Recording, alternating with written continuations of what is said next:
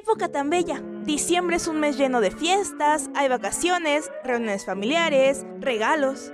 Pues claro, es el último mes del año y se debe celebrar a lo grande el haber aguantado todo un año asistiendo a clases todos los días. Todo es tan bello hasta que llega tu tía la discreta y te pregunta a mitad de la cena familiar, Oye, mijito, ¿y tú cuándo te vas a graduar? Es que ya llevas un ratote repitiendo de año y por más que veo que tus papás te pagan la colegiatura, tú no pasas las materias. Mira pues, haz como tu primo que ya está a punto de titularse. Y además, fue una de las mejores calificaciones de su generación. A ver si algún día se me hace verte titulado a ti también. Después de enojarte con tu tía y preguntarte el por qué le invitaron, recuerdas que hace un año te pusiste el propósito de mejorar tus calificaciones para poder graduarte.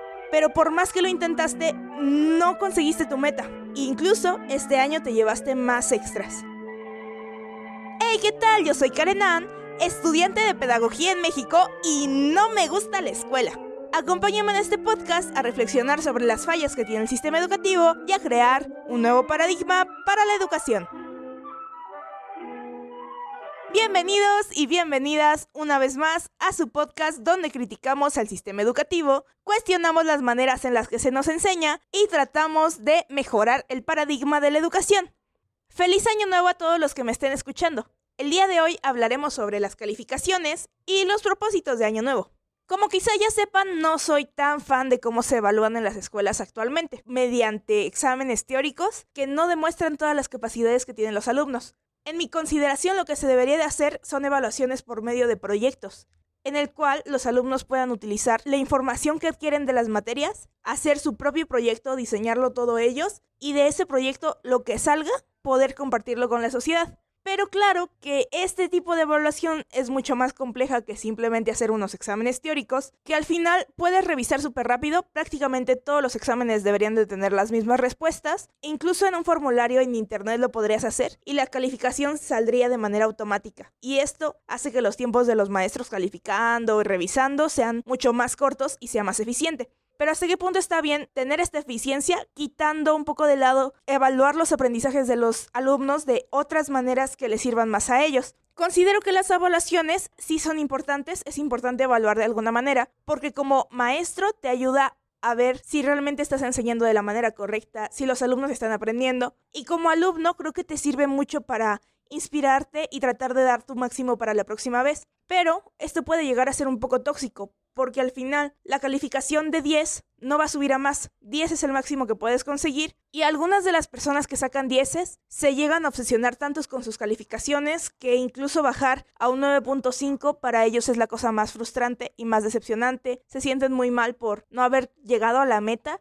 y cada vez quieren más y más y más y más, pero la verdad es que no hay más. Y luego está el otro lado, donde hay alumnos que por más que se esfuerzan, no pueden aprobar las materias. Estudian muchísimo, tratan de dar su máximo, pero simplemente no pueden. Y es muy frustrante llegar a los dos extremos.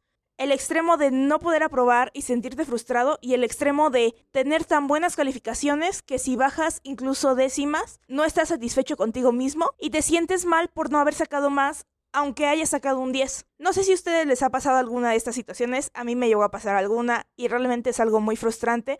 Sentir que deberías de hacer más, pero al final no puedes porque simplemente la calificación no te da, porque tus habilidades no te dan o porque simplemente no se puede. Hay momentos en el que es más importante otras cosas de la vida que obsesionarse con una calificación.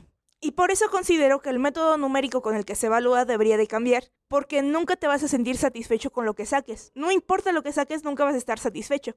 Siempre vas a querer más y es complejo llegar a un perfecto. Los perfectos no existen. Pero ¿por qué es tan difícil conseguir buenas calificaciones? Bueno, puede haber varios puntos. Uno de ellos puede ser que hay malos maestros, simplemente maestros que no enseñan de la manera correcta, que no hacen interactivas sus clases, que simplemente no tienen los conocimientos para dártelos, sientes que la clase es muy pesada. Hay buenos maestros, hay malos maestros y lo malo es que tú no puedes elegir qué maestro tener en las instituciones, lo cual sería una buena propuesta para implementar dentro del sistema educativo, que tú como alumno pudieras elegir qué maestro te imparta cierta clase. Pero como no se puede, hay veces que te tocan malos maestros y es algo con lo que se tiene que lidiar y esto puede bajar tus calificaciones y tu motivación en los estudios. Otra cosa que hace que las calificaciones no sean las mejores son los malos incentivos. Los alumnos pueden no ver las razones por las que están estudiando, no sentirse cómodos en la escuela, sentirse deprimidos en sus estudios y no querer seguir estudiando porque no le encuentran un sentido a pasar tantísimas horas en un salón de clases sin poder desarrollar lo que ellos realmente quieran. Y es que quizá no todas las personas somos para la escuela. O más bien dicho, no todas las personas podemos estar en el mismo sistema educativo que nos evalúa de las mismas maneras. Ir a la escuela es una cosa muy importante porque te forma tu carácter, te forma tus conocimientos y te prepara para la vida adulta. Pero no todas las personas estamos acostumbradas a un mismo sistema. En la antigüedad una persona podía trabajar la mitad del día, tener una familia numerosa, tener una casa, un carro y vivir bien con eso.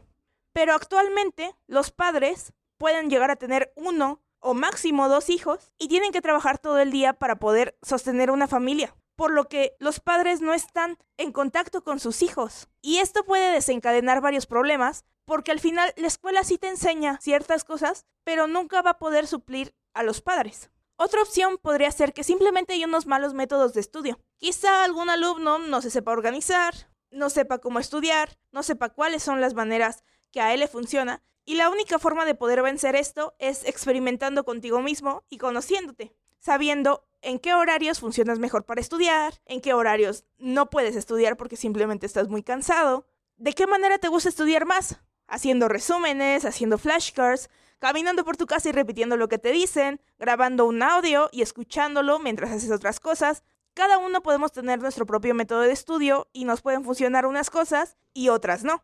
Y estaba de la mano con un mal hábito de estudio. Puede ser que no se le dedique el tiempo suficiente a los estudios y por eso las calificaciones vayan bajando. Que algunos alumnos tengan como prioridad otras cosas. Y está bien, no todo en la vida es escuela. Pero si quisieras mejorar tus calificaciones, se tienen que conseguir unos buenos hábitos de estudio. Si la experiencia de los alumnos desde que son pequeños son malas con los estudios, cuando vayan a la secundaria, a la preparatoria o incluso a la universidad, se les va a hacer muy pesado adquirir hábitos de estudio porque tienen un rechazo a sentarse en una mesa a leer 20 horas a la semana para sacar un 5 en un examen y se sienten frustrados por eso. Y hay que modificar las formas en las que se estudia para animarse un poco a sacar buenas calificaciones. También pueden afectar cuestiones psicológicas, problemas como la depresión, el estrés, la ansiedad. Estos tres problemas son la principal enfermedad que hay hoy en día. Muchos de los estudiantes se sienten deprimidos, se sienten con ansiedad, se sienten con estrés, tienen muchos problemas en su casa, tienen muchos problemas afuera, no se conocen y si te sientes perdido es complejo tener todo tu enfoque en unos estudios. También puede haber algunas situaciones especiales como alguna enfermedad mental que haga más lento los procesos de aprendizaje, y que los entornos educativos no se puedan adaptar a este proceso de aprendizaje que tienen los niños. Vino mi gato, esperen. Otro problema por lo que no se pueden llegar a los objetivos de estudio son los problemas físicos. ¿Y cómo te vas a concentrar en aprobar materias si te duele algo, si te sientes mal, si te sientes enfermo, si te sientes desnutrido? Y luego debemos tener en cuenta que las personas somos individuos con diferentes tipos de pensamiento, con diferentes maneras de actuar, y no a todos se nos puede medir de la misma forma. Lamentablemente México es un país donde la mayoría de su población vive en condiciones complejas. En algunas familias los niños y adolescentes deben de trabajar, se pasa hambre, no hay la economía suficiente para poder comprar los materiales que se piden en las escuelas. Incluso pueden afectar entornos sociales de violencia o los recorridos que tienen que hacer los alumnos para llegar de su casa a las escuelas, donde se pueden enfrentar con riesgos, con violencia, con maltrato. La verdad es que en algunas casas hay problemas muy fuertes. E incluso en las escuelas, tristemente, pueden llegar a existir problemas muy feos como son el bullying, el acoso, abusos y miles más que si quieren en un futuro podemos dedicarle un podcast completo a hablar de todos estos problemas que tristemente siguen pasando dentro de las instituciones educativas. Esta clase de problemas hacen que la educación sea un completo estrés y que la dejen como un segundo plano porque desde luego hay cosas mucho más importantes que hacer que ir a sentarse en un pupitre acabado día tras día. Es por ello que a mi consideración la SEP y las instituciones educativas privadas deberían tener obligatoriamente organismos que busquen la erradicación de los problemas sociales que tienen los niños y que les dificultan la entrada a las instituciones educativas. Como pudiste notar, la manera en la que se evalúa y se califica a los alumnos, al menos para mí, no es la correcta. Creo que se pueden mejorar muchas cosas, pero como estamos empezando un nuevo año, seguramente tú te pusiste como propósito mejorar tus calificaciones, lo cual está genial. Así que decidí hacer una segunda parte explicándote cómo podrías lograr estos propósitos y cómo hago yo para sacar unas buenas calificaciones. Te dejo el link de la segunda parte en la descripción y también te dejo el link de todas las plataformas de No Me Gusta la Escuela, como lo son Facebook, Facebook, TikTok, YouTube, Instagram y el grupo de Facebook para que puedas ir a ver las publicaciones que he estado subiendo y podamos juntos mejorar el paradigma de la educación. Recuerda que me puedes ayudar muchísimo a seguir trayendo contenido de análisis a las fallas en el sistema educativo si compartes este podcast y le pones una buena valoración en la plataforma en la que sea que le escuches. Nos vemos en la segunda parte.